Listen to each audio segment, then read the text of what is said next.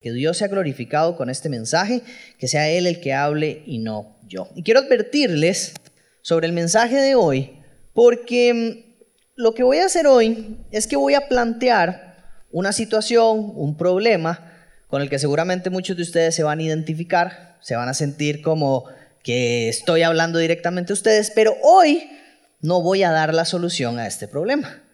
La solución la vamos a ver en las próximas semanas. Vamos a estar viendo diferentes consejos prácticos para solucionar esta situación porque entendemos que 40 minutos definitivamente no dan para poder hablar de todas las formas en las que podemos resolver esta situación con la que vivimos normalmente. Entonces, mi mensaje de hoy tiene el objetivo de que usted diga, yo estoy viviendo esto y entender cuáles son las implicaciones de vivir esto que tal vez usted puede estar atravesando. Y si usted se siente un poco frustrado al final del mensaje, tal vez logre mi objetivo. Y no es que en BSP queremos que usted se sienta frustrado, jamás, pero sí estamos dispuestos a quitar el callo que hay en su corazón y a romper y a trabajar lo más profundo para que Dios transforme y trabaje lo que hay ahí en su corazón. Entonces, si hoy usted se siente que lo están sacando de la zona de confort, si hoy usted siente que eso es para usted, si hoy usted siente que mm, lo estamos incomodando, bueno, gloria a Dios. Siempre lo decimos así, como estamos dispuestos a hacer lo que sea, que no sea ofenderlo y que no sea pecado con tal de que Cristo llegue a su corazón. Entonces, deseamos que esta palabra de verdad y esta serie que se llama Un mejor camino nos ayude a amar a Dios y amar a las personas de una forma en la que no lo hemos hecho hasta ahora y de ser transformados por el Espíritu Santo de acuerdo a lo que Él quiere. Y quiero arrancar con una pregunta. Y esta pregunta es, ¿alguna vez has sentido que el cristianismo o el ser cristiano no está funcionando?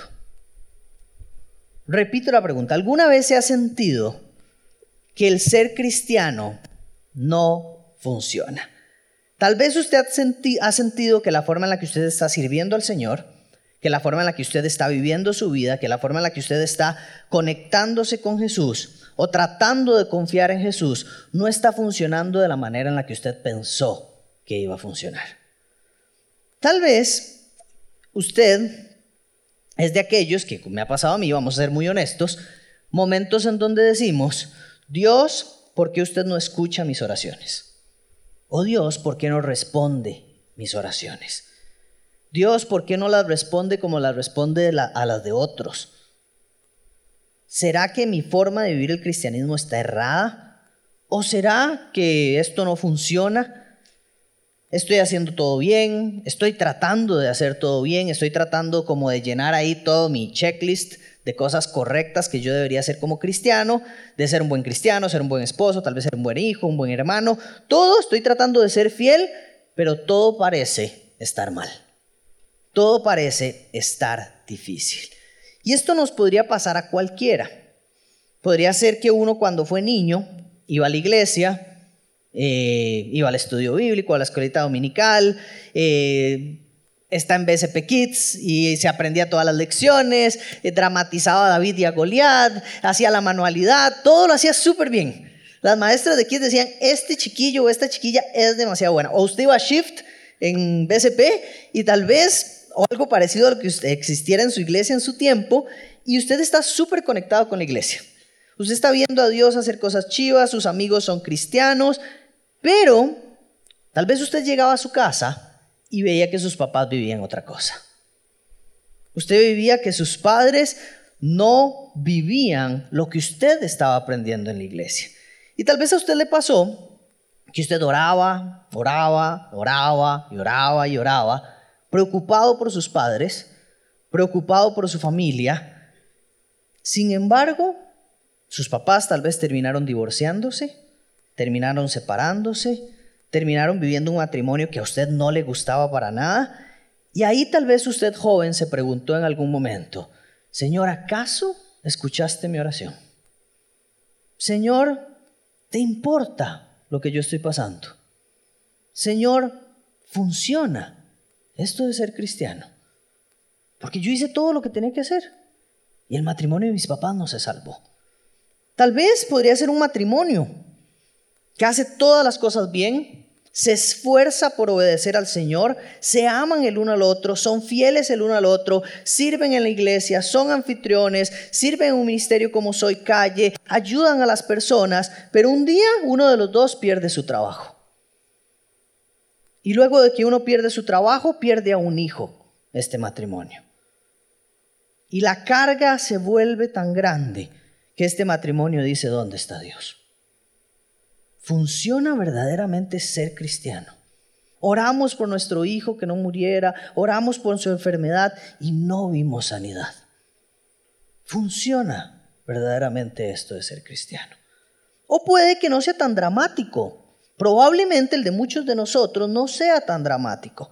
Tal vez usted dice, yo voy a la iglesia, me leo, hago mi librito de estudio de todas las series, le pongo, me pongo las pilas, tengo hasta, no sé, sirvo en la iglesia, ayudo en lo que sea, estoy todos los sábados aquí, tengo hasta un sticker de BSP en mi botellita de agua o en mi carro, estoy full comprometido con todo.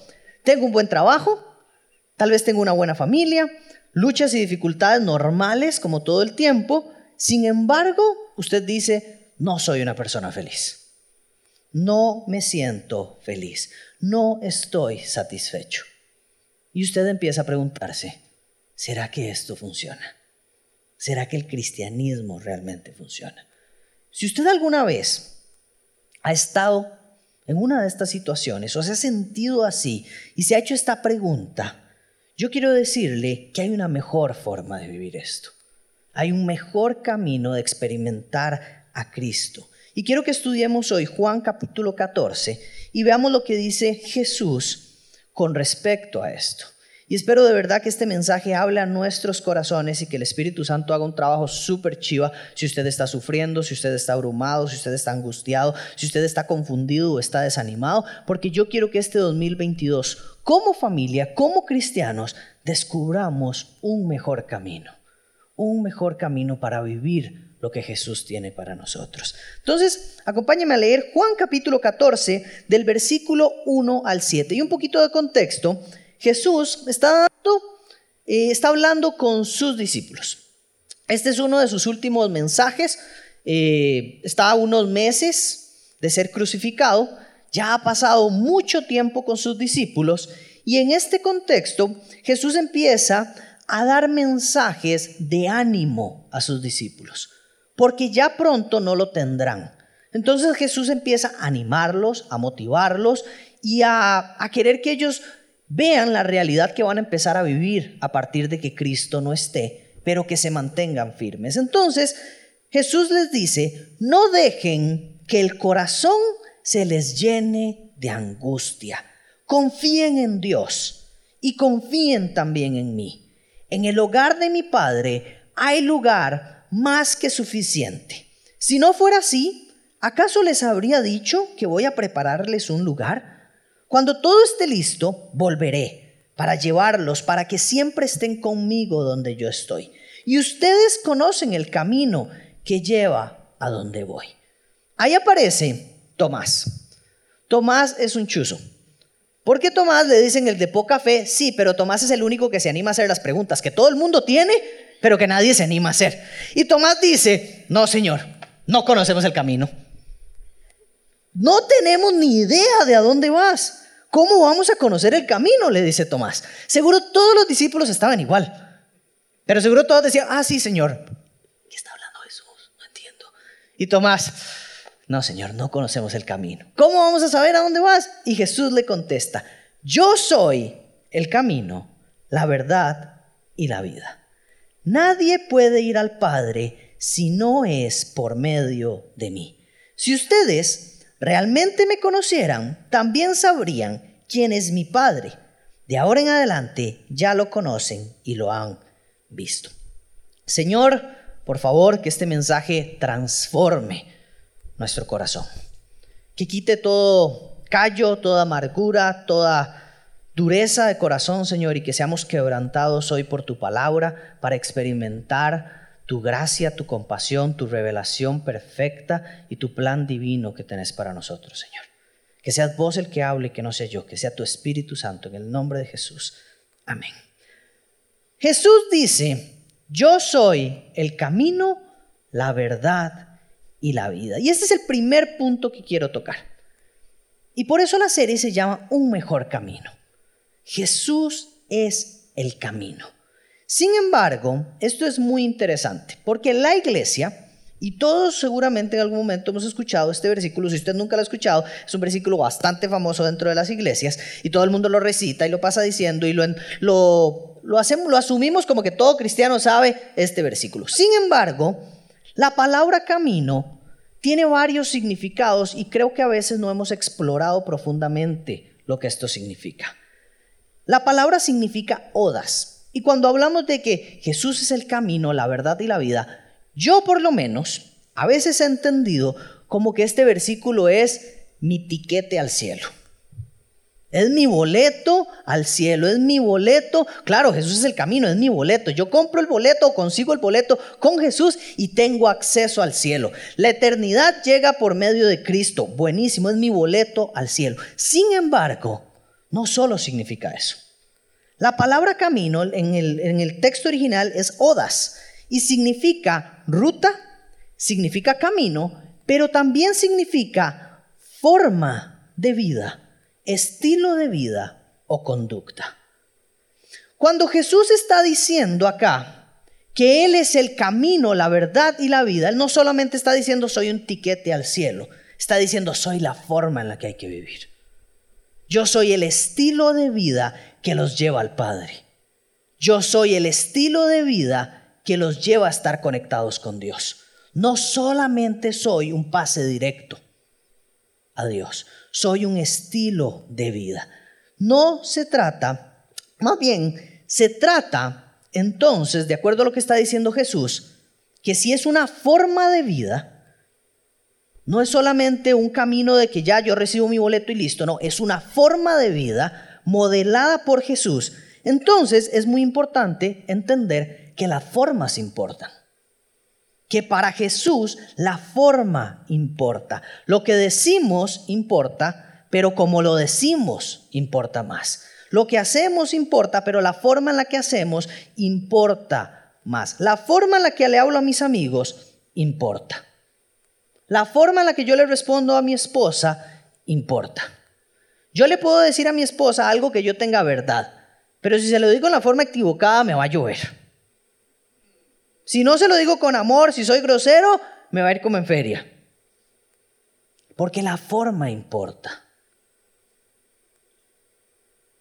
Es diferente que yo le diga a mi esposa, uy, mi amor, te vas a poner eso. A que yo le diga a mi esposa, uy, mi amor, se va a poner eso. La forma transforma todo. Las formas importan. Y por eso aquí el Señor dice que Él es el camino, y Él les ha mostrado la forma de un cristianismo que funciona. Un mejor camino. Y por eso Él dice, ustedes ya conocen el camino porque me han tenido tres años al lado. Ustedes ya conocen el camino porque me han visto cómo lo hago. Ustedes ya conocen el camino porque han visto mi forma de hablar, mi forma de vivir, mi forma de relacionarme con los demás. Ustedes me han visto y ya saben la forma no solamente soy un tiquete al cielo, sino soy la forma en que se vive el cristianismo. Y necesito, dice Jesús, que ustedes vivan de esta forma. Como dato interesante, ¿sabía usted cuál es la primera forma o el primer sobrenombre que le dieron a los discípulos? Tal vez alguien dice, ¿cristianos? Bueno, pues no. La primera forma en la que llamaron a los cristianos fue los del camino. En Hechos, a los cristianos les decían los del camino. Y ellos mismos se llamaban a sí mismos los del camino. Más adelante, otras personas les atribuyeron el nombre de cristianos, pero ellos mismos se llamaban los del camino y todos alrededor les decían, ellos son los del camino. Ellos entendían que el objetivo de caminar de sus vidas era vivir de acuerdo al camino de Cristo. No era solo llegar al cielo. No era solo pensar en la eternidad, sino era en el ya y en el ahora disfrutar el camino que Jesús había trazado. en el ya y en el ahora, disfrutar de la forma en la que Jesús vivió. Entonces, el objetivo de los discípulos era vivir y amar como Jesús vivió y amó. Si usted está tomando nota, esta es frase para tomar nota. El objetivo de los discípulos era caminar y vivir, caminar de forma de vivir y amar como Jesús vivió y amó. Ese era el objetivo principal de ellos. La forma de vivir que ellos tenían o su objetivo en su forma de vivir no era tener la teología correcta. Su objetivo no era tener la razón. Su objetivo no era ser el mejor predicador. Su objetivo no era ser la iglesia más grande. Su objetivo no era ser el más fuerte. Su objetivo no era ser los de más alcance. Su objetivo no era ser los que tuvieran los que cumplieran la ley de la mejor forma o la moral más fuerte. Su objetivo era vivir y amar de la forma en la que Jesús vivió y amó. Entonces, si hay un mejor camino. Y esto empezó a chocar con aquellos que no habían conocido este camino. Los fariseos, las autoridades religiosas, incluso algunos no creyentes, algunos soldados romanos, no entendían qué era esto. Y empezaron a perseguirlos, empezaron a matarlos, empezaron a apedrearlos, porque nos damos cuenta de que cuando vivimos el camino que Cristo vivió, el mundo se resiste a ello. Cuando nosotros vivimos el camino que Cristo vivió, el mundo no lo soporta. Si a veces estamos muy cómodos en donde estamos y no tenemos resistencia absoluta en nada de lo que hacemos, deberíamos preguntarnos si estamos viviendo el camino de Cristo. O si nuestra vida está tan amoldada al mundo que nuestro camino se distorsionó totalmente de lo que Jesús quería. Cuando ve a Jesús, y quiero dejarle de tarea para este año que estudie los evangelios, estudie Marcos, Mateo, Juan y Lucas y vea a Jesús. Él no solo enseña verdades, sino que Él enseña una forma de vivir. Entonces, cuando usted estudie la palabra de Dios, no solo compare las verdades con las verdades que hay en su vida, sino compare la forma en la que Jesús vivió con la forma en la que vivimos la mayoría de nosotros. Y ahí es donde nos damos cuenta que definitivamente, por eso podríamos decir, este cristianismo no funciona. Porque no se parece en nada en las formas a lo que vivía Jesucristo. Tal vez en las verdades sí, y eso está buenísimo. Pero en las formas también es muy importante. Cuando Jesús interactuaba con la gente, siempre estaba lleno de gozo. Y la mayoría de nosotros cuando interactuamos con la gente estamos llenos de estrés, de ansiedad y querer salir rápido de esa conversación. No lo vemos preocupado por la economía, no lo vemos preocupado por la política, no lo vemos preocupado por la situación que está viviendo el gobierno romano. Él no dice, uy, estoy demasiado angustiado, el César puso este decreto, uy, los impuestos están subiendo, uy, me va a ir malísimo en la iglesia. No lo vemos hacer eso. Él no se preocupó y más bien nos dijo, no se preocupen por el mañana, Dios ya está allí y Él ya lo tiene resuelto. No se preocupen por qué va a pasar mañana, Dios ya está ahí y Él lo tiene resuelto. La mayoría de nosotros estamos vueltos locos todo el tiempo y se dice que somos la generación más ansiosa de la historia de la humanidad. ¿Qué es ser ansioso? Tener miedo al futuro. Somos la generación que más miedo al futuro le tiene. Y vemos a Cristo que Él dice, no se afanen por el día de mañana, sino vivan un día a la vez. Jesús mientras caminaba, cuando veía a alguien necesitado, no decía lo atiendo después. Él detenía lo que hubiera que detener para atender al necesitado, aunque no estuviera en su agenda aunque no estuviera en su calendario, aunque no estuviera ahí en su Google Drive. Él decía, tengo que detenerme y ayudar al necesitado o ayudar a los necesitados. Tal vez es mi papá, mi mamá, mi amigo, mi iglesia, alguien de la calle, un hijo. La mayoría de veces nosotros decimos, no tengo tiempo para eso. No tengo tiempo para una consejería. No tengo tiempo para un grupo pequeño, no tengo tiempo para ayudar a alguien que, que está mal en las finanzas, no tengo tiempo para enseñar a alguien de la Biblia, no tengo tiempo para darle clases de música a alguien, no tengo tiempo para enseñar lo que yo sé a otras personas, no tengo tiempo. ¿Es esta la forma de Jesús? La forma de Jesús era en la que él mientras caminaba y veía a alguien necesitado, siempre se detuvo a pasar tiempo con ellos. Otro aspecto de Jesús es que lo vemos consumido en una comunión íntima y continua con el Padre. Y a mí me pasa que a veces no puedo orar ni tres minutos sin estar pensando en qué me voy a comer después de la oración. No puedo ni orar tres minutos sin, que me interrumpa un mensaje de WhatsApp y yo ya lo quiera responder. Y Jesús pasaba horas de intimidad con el Padre. ¿Cómo yo voy a contestar la pregunta de si el cristianismo funciona si mi comunión no es ni de tres minutos con el Padre? ¿Cómo yo voy a pararme frente a Dios y decir, Dios, esta carajada no sirve? Dios me dice, ay papito, usted no pasa ni 30 segundos hablando, hablando conmigo, ¿cómo quiere que funcione? Ubíquese. Imagínese si Jesús no sé si solo a ustedes les pasa, pero a mí me pasa este tema de la oración fuerte. Imagínense si Jesús fuera como la mayoría de nosotros. Imagínense a Jesús, no Jesús en nuestros tiempos, porque Jesús en nuestros tiempos sería un chuzo seguro. Imagínenselo Jesús viviendo como nosotros, haciendo lo que nosotros hacemos. Imagínenselo rodeado de sus compas, ahí de sus discípulos, y le dice a Mateo, Mateo, Estoy harto de estas chancletas. Estoy caminando kilómetros de kilómetros. En estas chanclas tengo las patas todas sucias y tengo que ir de ciudad en ciudad y no tengo unas chanclas nuevas. Si tan solo tuviera estas nuevas Adidas, o si tan solo yo tuviera las Crocs de plataforma, diría mi hermana, todo sería perfecto. Yo andaría con mis pies tranquilos, no me dolería nada. ¿Y qué? Yo tendría más tiempo entonces para ayudar a las personas porque pasaría menos cansado. Pero no, ve esta suciedad de mis patas.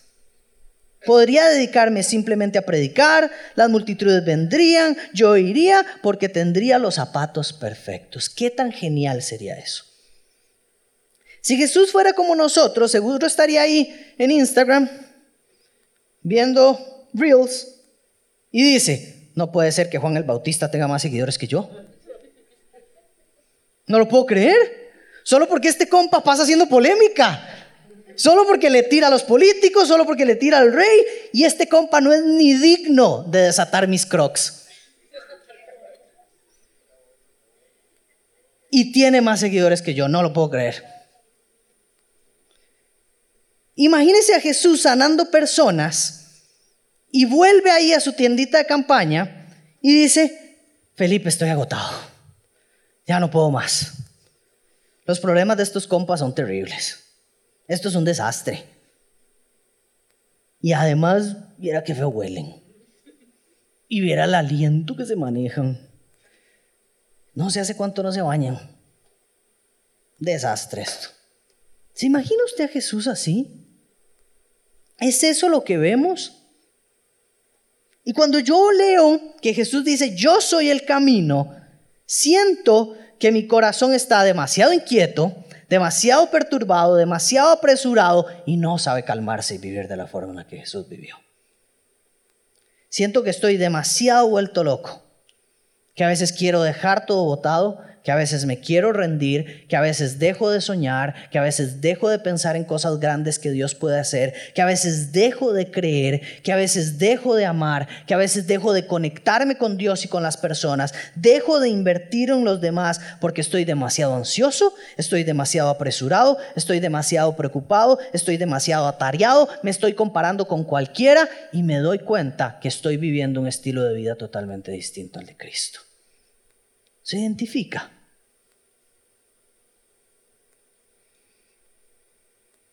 A veces pienso que la forma en la que he estado haciendo la obra de Dios está destruyendo la obra de Dios en mí.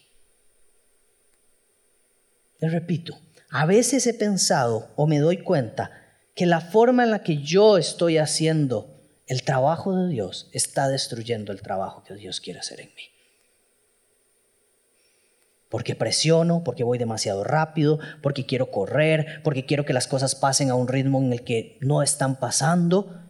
Y entonces estoy desaprovechando lo que Dios está trabajando en mi corazón. Me doy cuenta que Jesús siempre estaba ocupado pero nunca andaba apresurado. Usted tal vez puede decir, es que Jesús se la tiraba rico. No. Jesús siempre estaba ocupado, pero nunca andaba apresurado.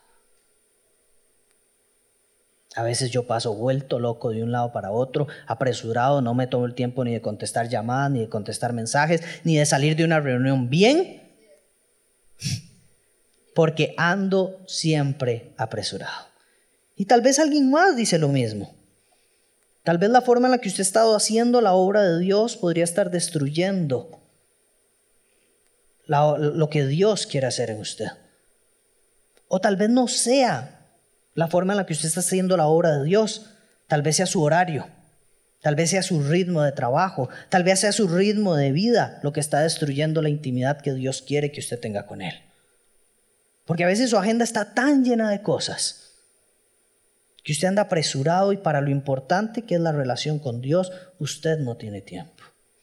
Tal vez son sus inseguridades, tal vez son sus heridas del pasado, tal vez son sus, son sus situaciones no resueltas, sus miedos profundos del futuro, lo que lo distraen de la obra que el Espíritu Santo quiere hacer en su vida. Que Dios quiere fortalecerlo, que Dios quiere acercarlo, que Dios quiere hacerlo más efectivo en este mundo. Pero usted está tan lleno de miedo, tan lleno de inseguridades, tan lleno de heridas, que no ha permitido que el Espíritu Santo haga eso. Es que me da miedo el otro año en el cole. Es que me da miedo la materia, es que me da miedo este trabajo, es que me da miedo servir al Señor, es que me da miedo asumir un liderazgo, es que me da tanto miedo todo esto y tengo tantas inseguridades y estoy herido porque me han tratado mal, porque me han dejado solo, porque no me han acompañado, porque no tengo amigos, porque no me dan la razón en esto, que yo paso pensando más en eso y lleno de rencor que en lo que Dios está haciendo en mi corazón. Si usted ha estado viviendo así, bájele dos, diría mi amigo Gabriel y empiece, y empiece, perdón, a bailar al ritmo de Jesús. No traiga a Jesús a su ritmo de vida, sino usted acomódese al ritmo de vida de Jesús. A veces pensamos que cuando las cosas no salen es porque necesito más horas de trabajo, más horas de entrenamiento, más horas de capacitación, más horas de servicio y que esa es la ruta correcta. Tengo que ponerle más, más, más, más, más, más horas, más trabajo, más eh, acostarme a la una de la mañana, acostarme a las dos de la mañana, quedarme en el trabajo a 15 horas, porque si no, no voy a salir de esto. Sin embargo, Proverbios 14, 12 dice, delante de cada persona hay un camino que parece correcto, pero termina en muerte. Si vemos la forma de vivir de Jesús, podemos entender que el camino de matarse todo el tiempo, el camino de horas extra todo el tiempo, el camino de sacrificar lo que sea por lograr lo que a mí me parece correcto, podría terminar en muerte. Muerte para mi familia, muerte para un matrimonio, muerte para mi relación con Dios, muerte para mi intimidad con las personas que amo, muerte para las relaciones que Dios ha puesto a mi alrededor, que deben ser nutridas todos los días podría terminar todo eso en muerte. Porque yo pasé pensando que el camino de matarme, que el camino de sacrificar todo lo que sea por mis logros, era el camino correcto. Y sí, hay un mejor camino entonces. La propuesta de Jesús la vemos en Mateo capítulo 11, 28 al 30. Jesús dice, vengan a mí todos los que están cansados y llevan cargas pesadas, y yo les daré descanso. Pónganse mi yugo.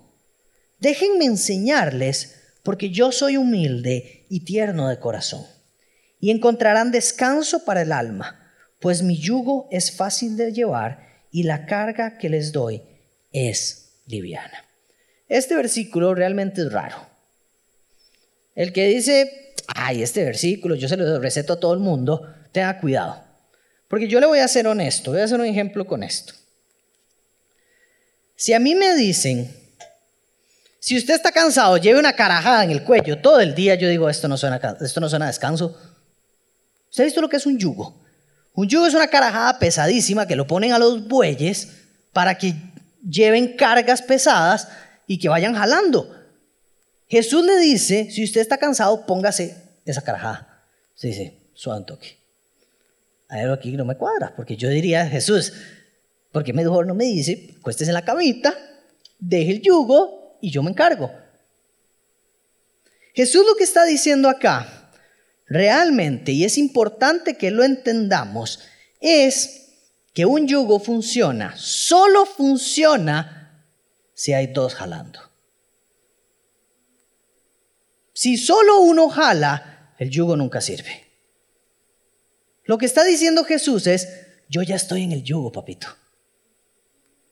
Venga a mi lado y yo lo llevo.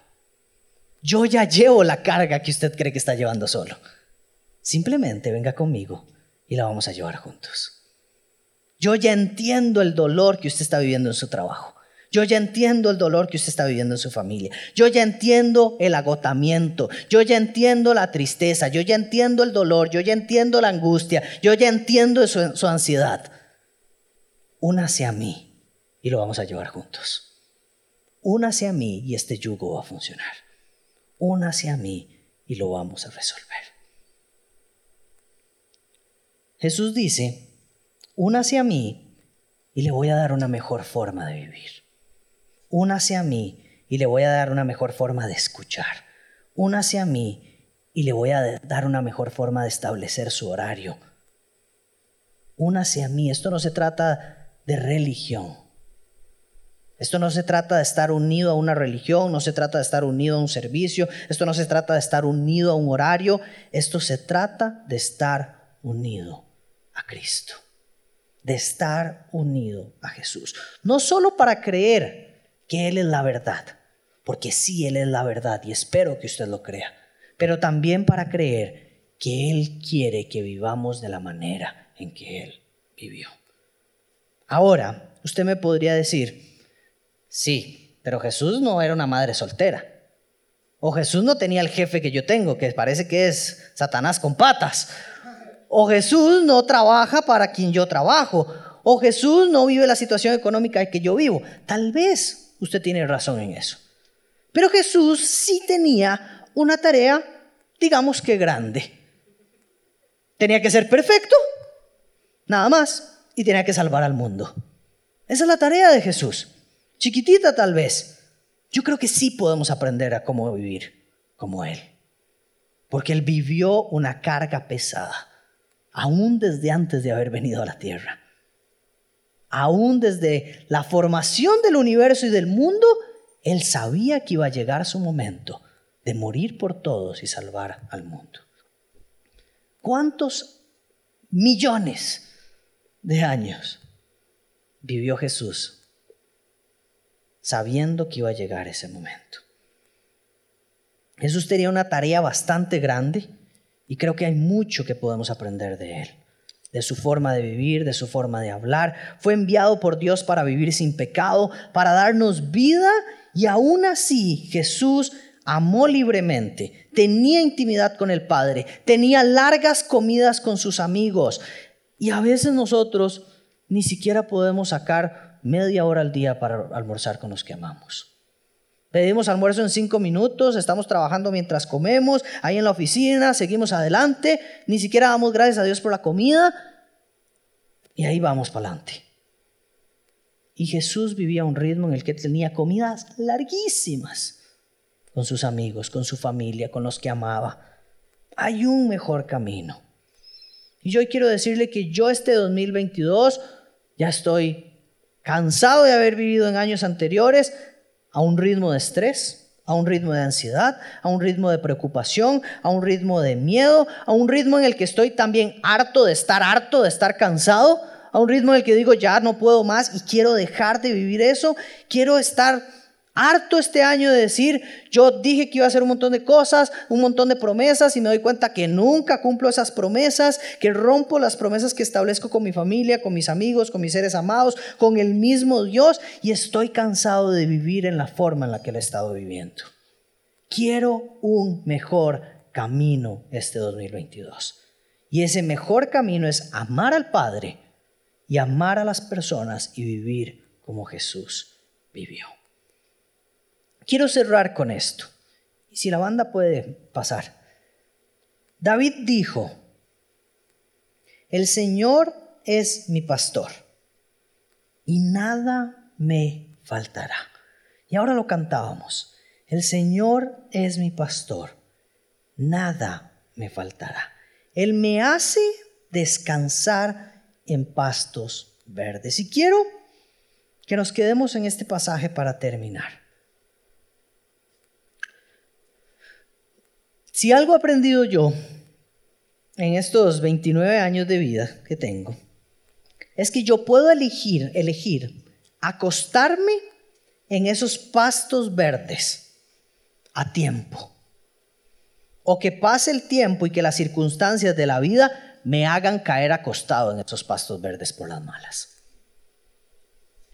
Yo puedo elegir decir, ya, voy a vivir al ritmo de Cristo o puedo seguir atareado y ansioso como he estado hasta el día de hoy y llegar a caer acostado de un solo golpe en esos pastos verdes por la mala forma. Y no necesariamente porque Dios sea el que dice o se acuesto o lo acuesto, no. Sino porque el ritmo de vida que hemos estado viviendo no se parece en nada al de Cristo y no es sostenible para ningún ser humano. Él quiere que vivamos otro ritmo. Si algo he aprendido esta semana es que lo importante para Dios debe ser lo importante para mí. Lo importante para Jesús debe ser lo que debe tomar el primer lugar en mi agenda. Y si Jesús dijo, el mandamiento más importante de todos es amen a Dios con todo su corazón, con toda su mente, con todo su ser.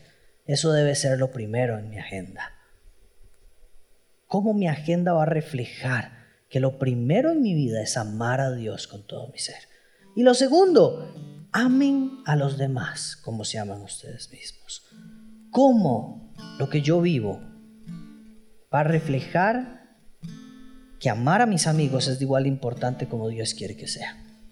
Que amar a mis discípulos, que amar a las personas que estoy enseñando, que amar a mi familia, que amar a mis hijos, que amar a mi esposa, que amar a los que viven conmigo, que amar a los que están en mi trabajo, también tiene el segundo lugar en mi agenda de prioridades. Porque si el Señor dijo, estos son los mandamientos más importantes, significa que debe ser lo más importante en mi vida. La Biblia nunca dice, estén ocupados y sepan que yo soy Dios. La Biblia nunca dice, corra, apúrese, resuelva todo lo que haya a su alrededor y reconozcan que yo soy Dios. Llénese de preocupación, llénese de ansiedad, llénese de agobio, abrúmese todo el tiempo y reconozca que yo soy Dios. La Biblia nunca dice eso. Por el contrario dice, estén quietos quietos y reconozcan que yo soy Dios. Estén quietos y reconozcan que yo soy Dios. Hay un mejor camino, iglesia. Hay una mejor forma de vivir y esta es mi invitación para este 2022. Es la invitación que nos hace Dios de venir a Jesús, de caminar como Jesús, no es una invitación a la iglesia, no es una invitación a ser amigos, no es una invitación a la religiosidad, no es una invitación a trabajar, es una invitación a venir a Jesús y que Él nos dé descanso. Ven a Cristo y Él te dará descanso. Y no tiene que ganárselo, no tiene que merecerlo. Es un maravilloso regalo. Estar al lado de Él en el yugo es un regalo. Estar al lado de Él en el yugo es un privilegio de no tener que cargar solo con las broncas, sino de decir, Jesucristo está conmigo cargando esto.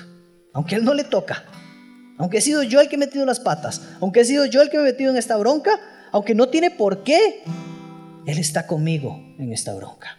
Él está conmigo en esta situación.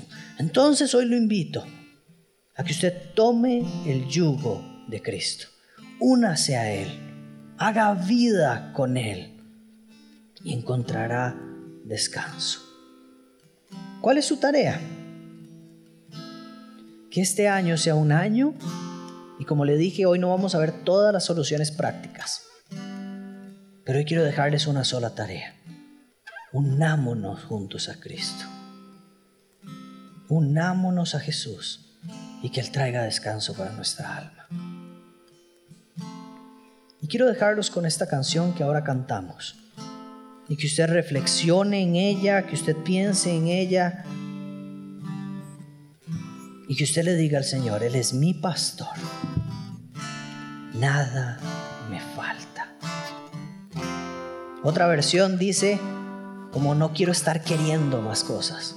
Y lo que significa es, no quiero estar insatisfecho con lo que ya me has dado. El Señor es mi pastor y Él me da todo lo que necesito. El Señor es mi pastor y Él quiere que yo descanse en pastos verdes. Junto a aguas me hará reposar.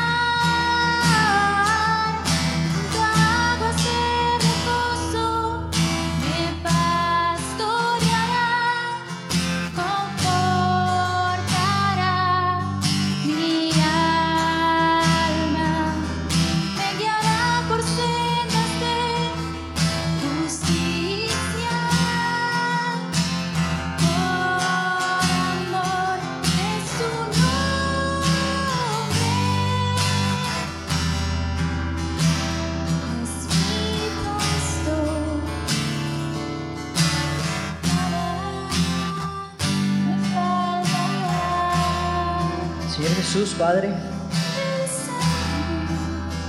Señor, hoy venimos aferrándonos a tu promesa, Señor, de que podemos venir a tu presencia que nos darás descanso, Señor.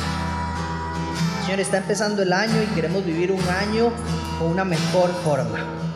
Que nuestro objetivo este año, Dios, sea vivir y amar a las personas como vos viviste y como vos amaste a las personas. Señor, que la intimidad con el Padre sea una prioridad para nosotros. Que la intimidad con las personas que nos rodean sea una prioridad para nosotros. Señor Jesús, que podamos vivir tu camino, no nuestro camino este 2022, no nuestras metas, no nuestros objetivos, no nuestros sueños nada más, sino que podamos vivir los objetivos tuyos, Señor, la forma de vivir que vos querés que vivamos.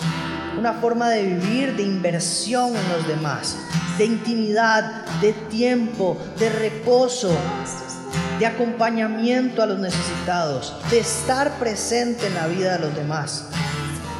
Señor, que no pasen semanas sin que yo invierta en mis amigos, que no pasen semanas sin que yo le escriba a los que amo, que no pasen semanas sin que yo sepa cómo están aquellos que son importantes en mi vida y que has puesto para que yo sea de bendición para ellos, Señor. Que tu promesa de que yo soy de bendición para todas las familias de la tierra se cumpla porque estoy viviendo el camino que quieres que vivamos. Señor Jesús, te pedimos que como iglesia, esta iglesia viva con el objetivo de vivir como vos has vivido y de amar como vos has amado, Señor. Que haya gracia y compasión en medio de nosotros. Que haya gracia y compasión los unos con los otros, Señor. Señor, que podamos estar quietos y reconocer que eres Dios. Hoy, Señor, nos quedamos quietos, Señor, tranquilos, a tu lado en ese yugo, entendiendo que estás con nosotros, papá. Estás con nosotros llevando esto. Estás con nosotros llevando el dolor. Estás con nosotros llevando lo que nos angustia. Estás con nosotros llevando los problemas. Y que la preocupación, ni la ansiedad, ni el miedo, ni la incertidumbre reinen, porque el único que reina es el Dios Todopoderoso. Que tu Espíritu Santo trabaje en nuestros corazones esta semana, para que tu camino sea nuestra prioridad. Que la gente nos vea y diga, ellos son los del camino. Ellos no son cristianos, ellos no son panderetas, ellos son los del camino. El camino de aquel que amó inmensamente, apasionadamente y que tuvo una intimidad con el Padre que era notoria en todas las áreas de la vida. Padre Santo, Padre bueno, Padre amoroso, te exaltamos esta tarde, te glorificamos y te pedimos que nos transformes y que hagas tu buena obra en nosotros cada día. Que tu gracia no sea parte de nosotros, que tu rostro esté siempre cerca y que tu luz resplandezca en medio de todo lo que hacemos. Que todo lugar al que toquemos, que todo lugar al que entremos, la presencia de Cristo se manifieste y se haga presente, Señor. En el nombre poderoso de Jesús, bendecimos este año 2022 y te pedimos, Cristo, que nos guíes por tu camino. En el nombre poderoso de Jesús. Amén.